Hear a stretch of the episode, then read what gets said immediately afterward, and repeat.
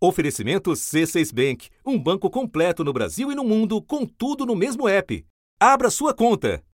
Caramba, esse é uma criança. É um menino? Com uma balaclava de caveira que é utilizada por neonazistas, atiradores em escolas. Esse menino faz o gesto nazista com o braço e nessa outra ele tá com uma faca. Surgem fotos e vídeos de pessoas ferindo o próprio corpo com uma lâmina. É aqui a menina que ela tá se automutilando, uma menina se automutilando ao vivo. Que horror.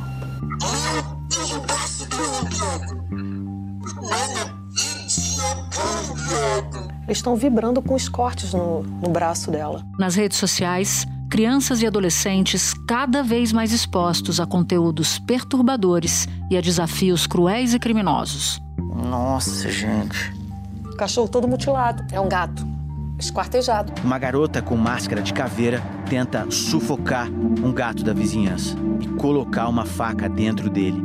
O caso foi denunciado a uma veterinária e ativista pelos direitos dos animais. Ela colocou fogo num, num pedaço de papel e atirou fogo no gatinho. Conteúdos com incitação à violência que levaram autoridades a olhar com lupa em quais plataformas estão os discursos de ódio. Esta internet que todos nós conhecemos, às vezes nos perguntam, e a Deep Web, Dark Web?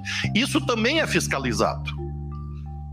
Também é acompanhado, operações têm saído daí.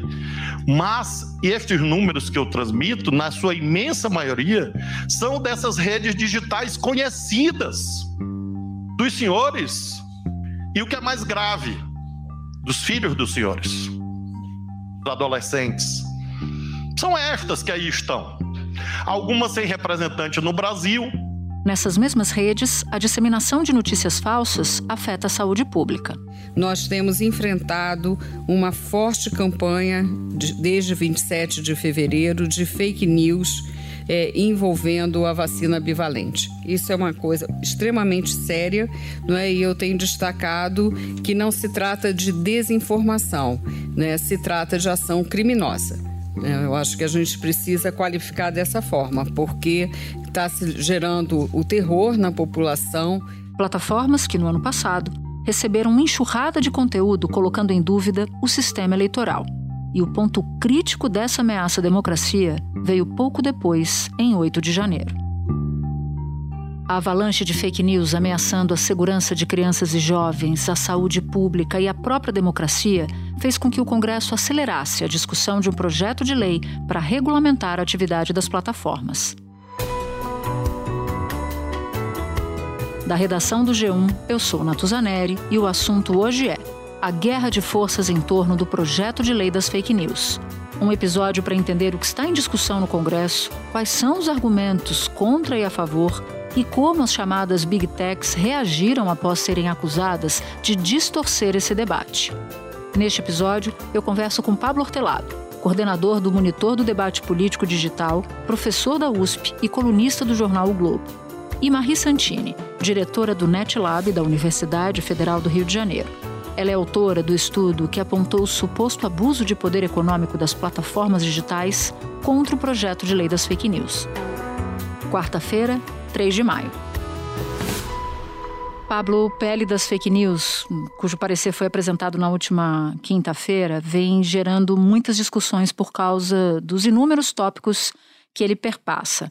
Até porque é um projeto de lei super extenso, com muitos capítulos, isso você já sabe de cor e salteado. Mas eu queria te pedir para começar nos explicando, por favor, do que trata exatamente esse projeto de lei. Olha, de fato, o, o PL ele é muito grande, ele tem muitos capítulos, mas ele tem um coração ali. E esse coração é uma mudança do funcionamento do, do regime de, de, de moderação de conteúdos em plataformas sociais, sobretudo mídias sociais, que vai passar de um regime de autorregulação para um regime supervisionado. Então funciona assim: Hoje, quando você vai usar essas plataformas, a gente está falando do Instagram, do Twitter, do Facebook, etc. Você, quando você vai abrir a conta, você aceita os termos de uso da comunidade. São aqueles termos que diz que não pode nudez, não pode violência, não pode racismo. Né? Esses termos eles foram elaborados pelas próprias plataformas é? é então, é uma decisão delas para uh, regulamentar o seu próprio serviço. Você entra, você diz que você está de acordo com isso, e se você faz uma postagem que as empresas entendem que violam isso, ela pode ser moderada, que significa que ela pode ser removido, pode ter, pode ser rotulado, pode ter a sua seu alcance limitado. Essa moderação as empresas fazem na medida da sua capacidade, elas fazem o quanto elas quiserem ou o quanto elas puderem. E esse é um regime autorregulado, elas que definiram os termos, o que pode e o que não pode entrar, e elas é que fazem cumprir essas normas. Esse regime é que vai mudar. O projeto foi um dos temas da reunião do presidente Lula com o presidente da Câmara, o deputado Arthur Lira, do Progressistas, no Palácio da Alvorada. Há três anos, o tema está em discussão no Congresso. O texto já foi aprovado no Senado e agora está pronto para ser votado na Câmara. O relator, deputado Orlando Silva, do PCdoB, passou a tarde em reuniões com bancadas esclarecendo as últimas dúvidas dos deputados sobre o texto. O objetivo era conseguir votá-lo ainda hoje como estava previsto. No início da noite, logo após a abertura da sessão no plenário, o relator Orlando Silva pediu que Lira retirasse o projeto da pauta. Esse é um tema, presidente, que não é do governo nem é da oposição. É um tema do Brasil. E aqui não pretendo, presidente, me permita, fazer gincana, mas produzir o melhor texto possível. A partir de agora, né, copiando o modelo europeu, é? passam a ver, se, se, o, se o PL for aprovado do jeito é, que ele que ele está sendo apresentado, passam a ver conteúdos ilegais. Uma série de sete leis, não é? Conteúdos que violem alguma dessas sete leis e que, que sejam ilícitos, porque estão é, em desacordo com essas leis, são coisas como racismo, violência contra a mulher, violência contra as crianças, é, e coisas do gênero, é, golpe de Estado, terrorismo, etc. Não é? Se esses conteúdos violam essas leis, as plataformas passam a ter o dever de cuidar, de se esforçar para moderar esses conteúdos. Esses esforços de moderação não é esperado que as plataformas consigam tirar tudo, mas elas têm que fazer um esforço para moderar porque uma moderação bem feita ela é cara. E é por isso que, apesar da, das plataformas terem os seus termos de serviço, elas não conseguem implementar eles é, muito bem. Nesse novo regime, elas passam, a, é, elas passam a ter essa obrigação de ficar olhando e ter esforços para fazer uma moderação bem feita. Essa moderação ela é relatada num relatório de transparência semestral ela é auditada por uma empresa independente e passa a ver uma entidade de supervisão que olha para esse relatório, olha para essa auditoria independente e julga a qualidade dessa moderação dos conteúdos ilegais.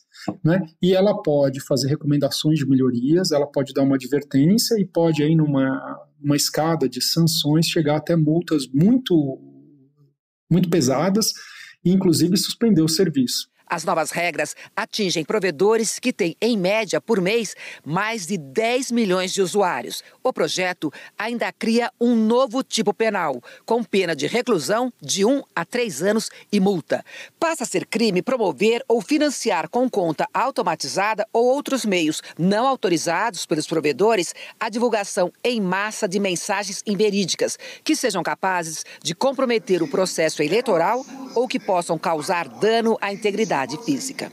O relator também estabelece prazo de 24 horas para que as plataformas cumpram as decisões judiciais para retirada de conteúdo ilícito e multa de até um milhão de reais por hora para o caso de descumprimento. Bom, você falou bastante sobre moderação e uma das incertezas do texto final que deputados garantem que já não está mais e que não haveria risco de entrar na versão final do texto que está na Câmara, é sobre a criação de uma agência reguladora, ou seja, se quem vai supervisionar e impor sanções vai ser um órgão do governo ou ligado ao governo já existente, ou se um novo precisaria ser criado. Qual é a sua avaliação sobre esse ponto em particular, Pablo, que gerou tanta polêmica nos últimos dias? A maior parte dessa polêmica é, é desentendimento, é falta de compreensão desse modelo. Esse é o modelo que está que, que tá no projeto é um modelo europeu, é um modelo democrático de fazer regulação de mídias sociais. Ele não é um modelo autocrático que a gente está vendo na Rússia, na China, em outros países autocráticos, onde o governo intervém e, regula e, e, e vai tirando posts ou determina é, como vai funcionar o debate público. O Datafolha divulgou uma pesquisa mostrando que a grande maioria dos eleitores entende que as fake news divulgadas em aplicativos e redes sociais podem influenciar no resultado das próximas eleições. Para 60%, a circulação de fake news pode influenciar muito. 22% responderam que pode influenciar um pouco. 15% entendem que não pode influenciar. O Datafolha ainda perguntou a opinião dos entrevistados sobre a exclusão de publicações falsas relacionadas à eleição. 81% responderam que as redes sociais deveriam excluir as publicações falsas o mais rápido possível. 14% entendem que as redes deveriam deixar as publicações como estão, mas avisar que as notícias são falsas. Para 3%, as redes não deveriam fazer nada e deixar as notícias falsas como foram publicadas. Nesse, nesse regime que está sendo proposto, são as empresas que fazem a moderação, tendo como parâmetro leis que já existem, que já são consensuadas. Essa agência ela não tem o poder de tirar uma postagem específica ou de deixar uma postagem específica. Ela faz uma análise do comportamento sistêmico das plataformas. É, tudo que elas fizeram no decorrer de seis meses, olhando para o sistema, não olha para a postagem A ou para a postagem B. Essa agência de supervisão, ela também não tem a capacidade de criar novas regras, dizer isso aqui também não pode. O que ela faz é ela avalia a, de que em que medida e com que eficácia as plataformas estão respeitando as leis né? É, e estão moderando conteúdos que são ilegais porque desrespeitam essas leis, né? São leis injúrias raciais, né? É, apologia, agressão às mulheres, pedofilia, são coisas assim muito consensuais. Não, não, nós não estamos falando de coisas que são controversas na sociedade brasileira. Para entender a dinâmica das comunidades que compartilham esse conteúdo violento, demos um segundo passo. Acessamos aos servidores acompanhados dos ativistas que denunciam essas violências. É a primeira vez que nós estamos acessando esses servidores. Pornografia, pornografia. Prepara bem no seu estômago, respira fundo e vai subindo. As primeiras fotos são cortes superficiais, são fotos de automutilação. Estarrecedor o nível de violência. Como é que uma menina de repente está nua em frente à câmera se automutilando? E é um vídeo de uma. De uma menina cortando o próprio pescoço. A gente tem visto uma escalada, não só do número de denúncias de violência, de conteúdo extremista na internet, mas também uma escalada do nível de crueldade e sadismo, muitas vezes, desse conteúdo. Toda essa controvérsia, ela parte de um pressuposto equivocado de que o governo faria uma agência da verdade. Esse PL, por exemplo, ele não fala de desinformação.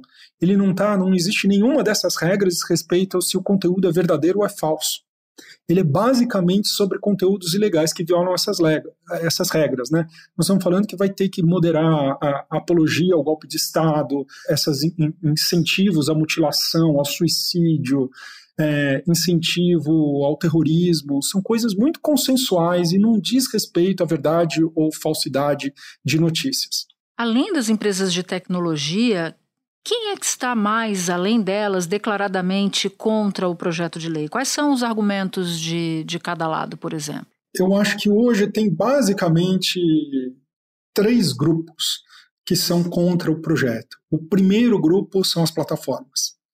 É, o segundo grupo são os bolsonaristas, que, que acreditam que é, esse projeto é uma forma de censura e tem alguns grupos da sociedade civil que têm uma visão muito maximalista da liberdade de expressão, que acham que qualquer forma de é, moderação, mesmo dessa maneira assim, mão leve, suave, ela, é, ela significa limites à liberdade de expressão. Esse, esse, esse, argumento, inclusive, ele é muito mobilizado, embora seja dessas organizações da sociedade civil, que tem trajetória aí nos direitos humanos, são muito mobilizados pelos outros dois grupos. Né? E eu acho que essa é a principal, uh, esse principal argumento. Seria a ideia de que, uh, ao determinar um determinados tipos de conteúdos que precisam ser retirados e impor sanções se as empresas não fizerem esforços para retirar esses conteúdos, que conteúdos, uh, que na dúvida, as empresas iam retirar conteúdo porque se elas não tirassem os riscos delas sofrerem algum tipo de sanção, de advertência ou multa,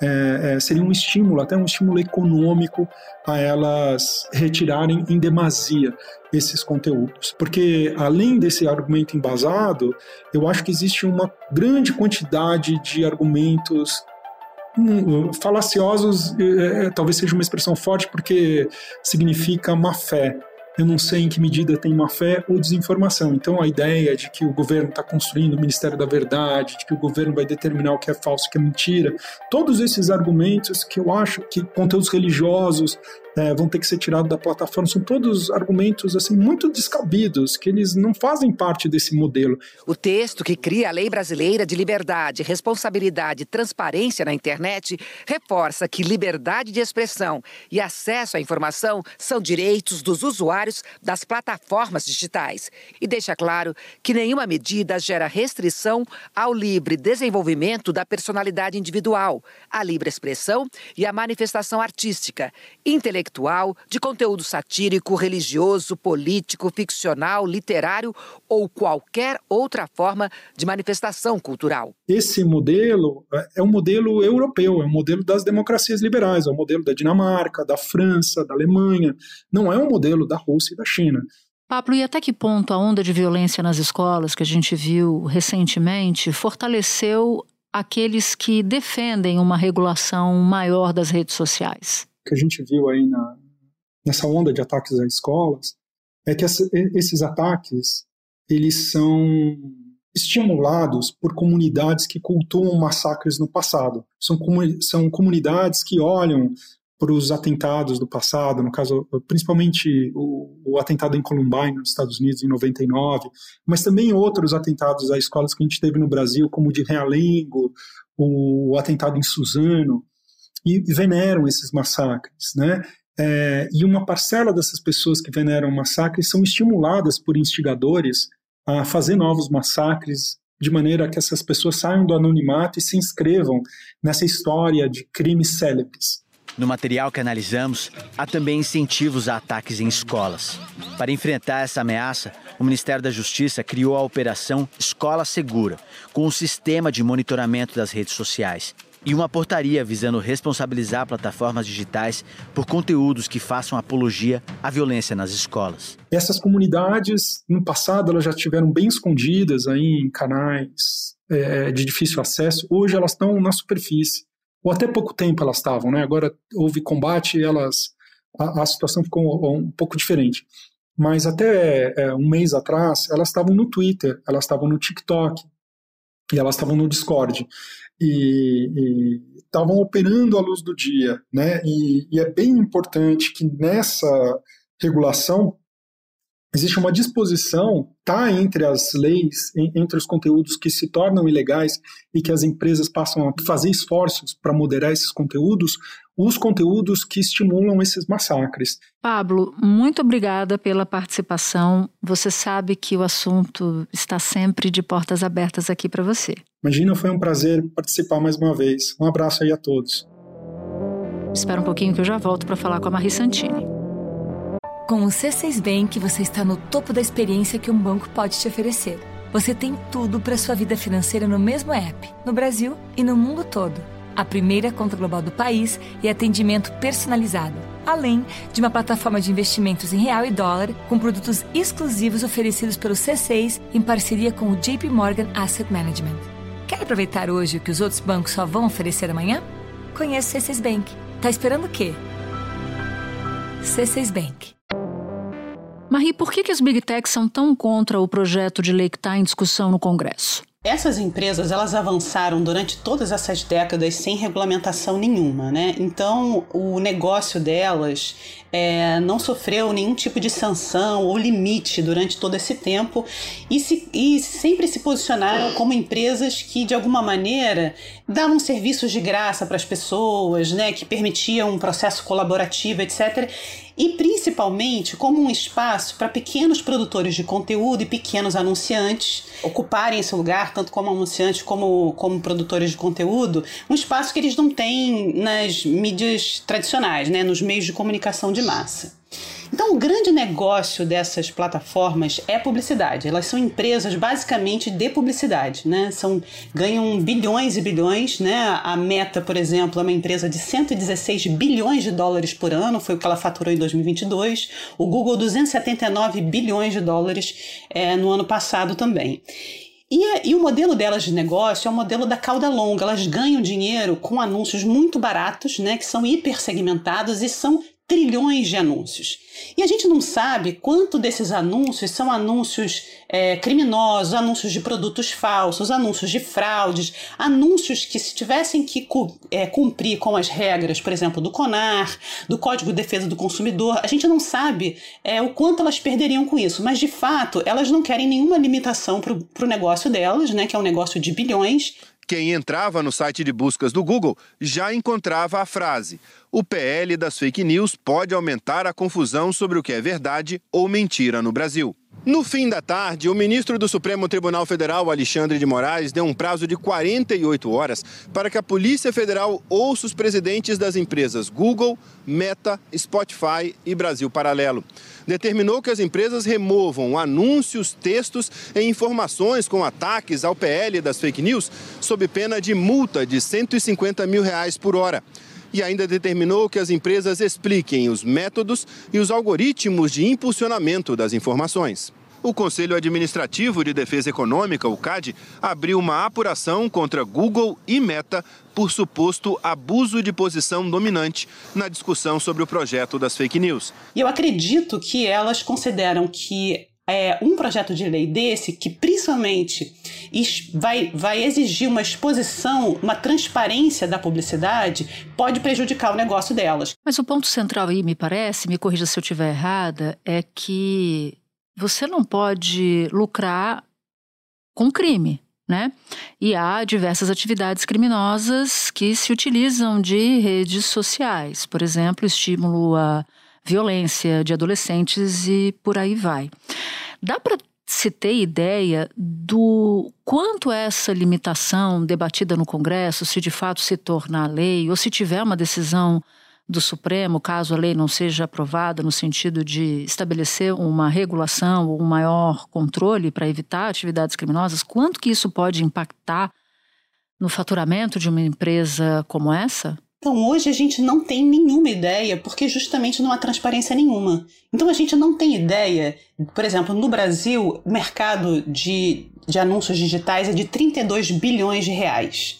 A gente não tem ideia é que anúncios são esses, qual é o conteúdo desses anúncios, o quanto desses anúncios são irregulares, são criminosos, é, atentam contra a integridade eleitoral, por exemplo, a gente não tem ideia. O diretor executivo da Associação Brasileira de Agências de Publicidade, Alexandre Gibotti, afirmou que, como está, o projeto representa um dos documentos mais modernos do mundo e que pode colocar o Brasil em situação de protagonismo no combate às fake news. A ABERT, Associação Brasileira de Emissoras de Rádio e Televisão, defendeu a aprovação do texto. O projeto de lei é, é, é talvez seja o ponto de partida né, para que a gente tenha é, realmente um, um, mecanismo de controle da né, desinformação na, nas redes sociais. Os representantes do TikTok, do Google e da Meta, que é dona do Facebook, do Instagram e do WhatsApp, defenderam mais tempo para discutir o projeto. Mas o fato é que, ao exigir transparência, elas vão ter que fazer um investimento pesado, né,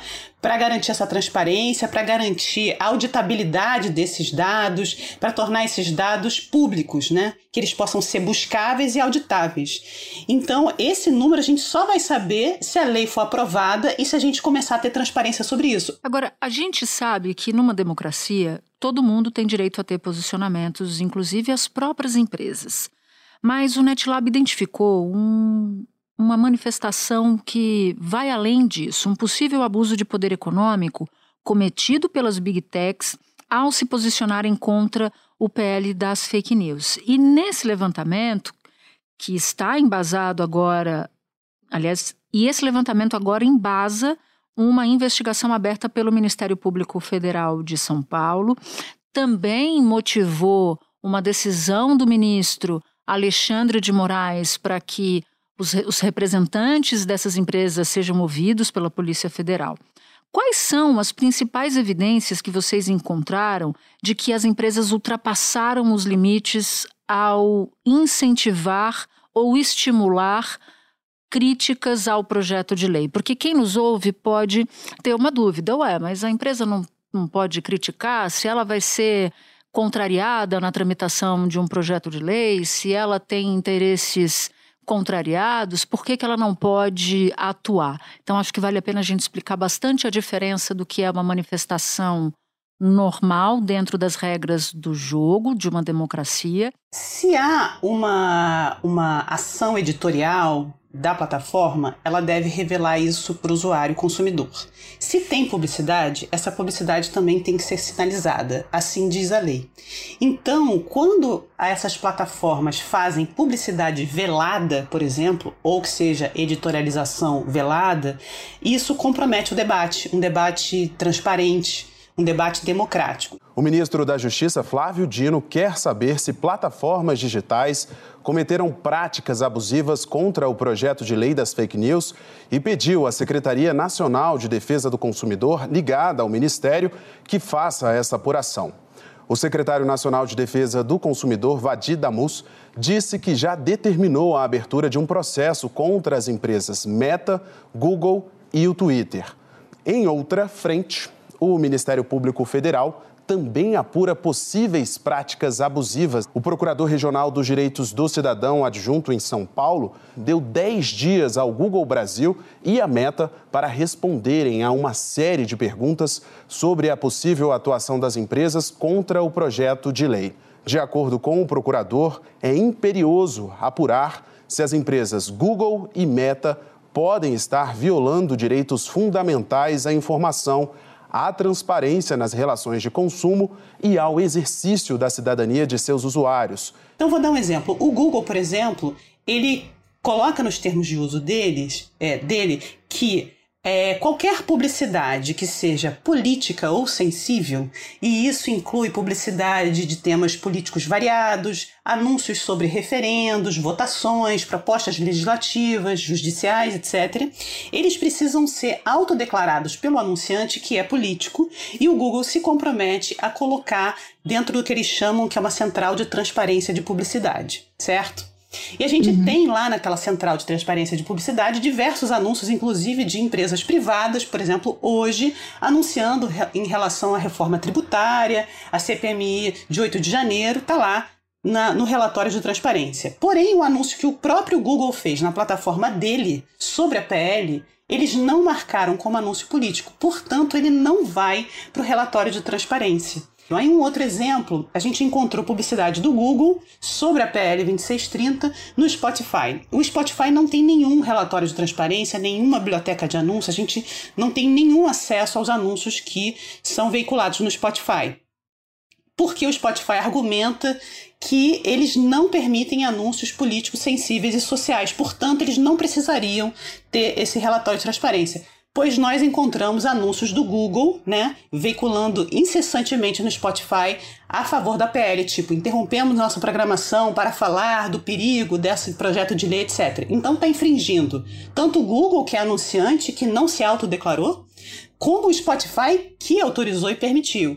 E outra coisa que também muitos usuários viram ontem que eles estavam colocando uma frase que levava a um blog do Google acusando é, o projeto de lei já na, na, na tela principal do buscador embaixo ali da caixinha de busca é uma outra forma de publicidade velada. Então, existe uma frase muito interessante de um professor de Harvard que ele diz o seguinte: a propaganda mais eficaz é aquela que não parece propaganda. Apesar do PL ter sido apelidado de pele das fake news, como você mesmo acabou de lembrar, muito do que ele pretende atingir não é nem desinformação, mas sim práticas ilegais, como publicidade criminosa que você já comentou. Então, você consegue, Marie, nos dizer quais são os conteúdos ilegais e as violações mais comuns em cada tipo de plataforma, como Telegram, Facebook YouTube, por exemplo? Ninguém consegue dizer isso, porque não tem transparência nenhuma. A gente não tem como coletar dados dessas plataformas, né? Pouquíssimas plataformas possuem API, que é, um, é uma forma que a gente pode coletar dado de forma automática. Então essa é mais uma, um motivo é, que justifica o quanto que essa PL é importante, porque essa PL ela realmente ela não trata tanto de desinformação. O que ela trata basicamente é de transparência e responsabilidade, ou seja, tem que ter transparência até para a gente poder fazer esse, esse tipo de diagnóstico, né, que é fundamental, e responsabilidade, ou seja, se alguém é, se sentiu lesado por alguma mensagem, por algum anúncio, por alguma arquitetura da própria plataforma, que a plataforma responda por isso, mesmo que ela é, se defenda muito bem não seja acusada, mas que ela seja responsável né, e que ela compartilhe essa responsabilidade com os terceiros que produzem conteúdo. O conteúdo produzido pelas empresas jornalísticas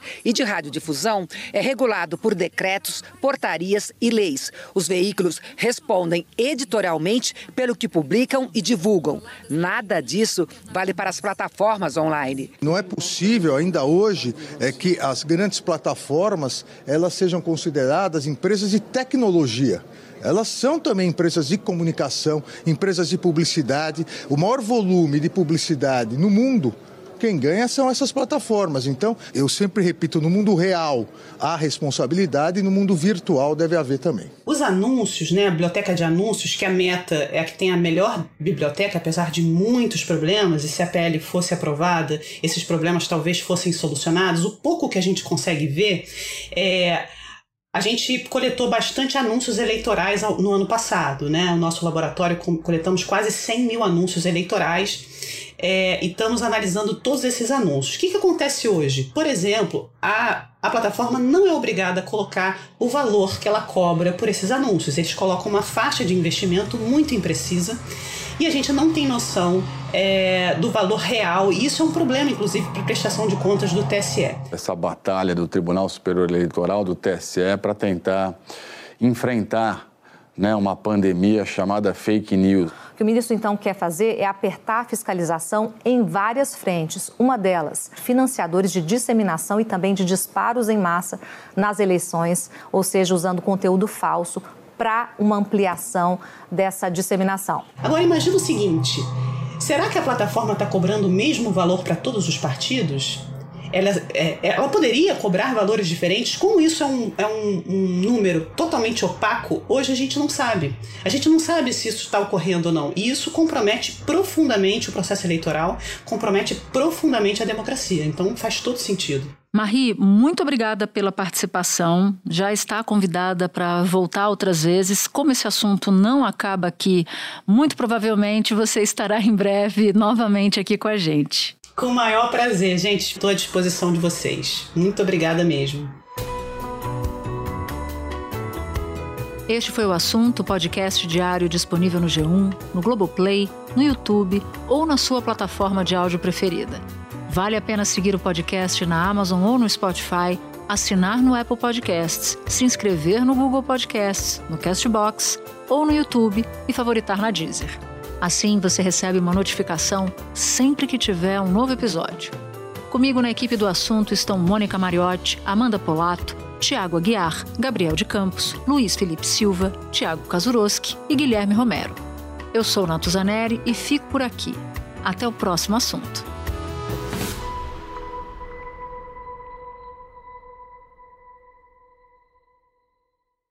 Você no topo da experiência financeira que um banco pode oferecer. Escolha um banco completo no Brasil e em qualquer lugar do mundo. Abra sua conta no C6 Bank.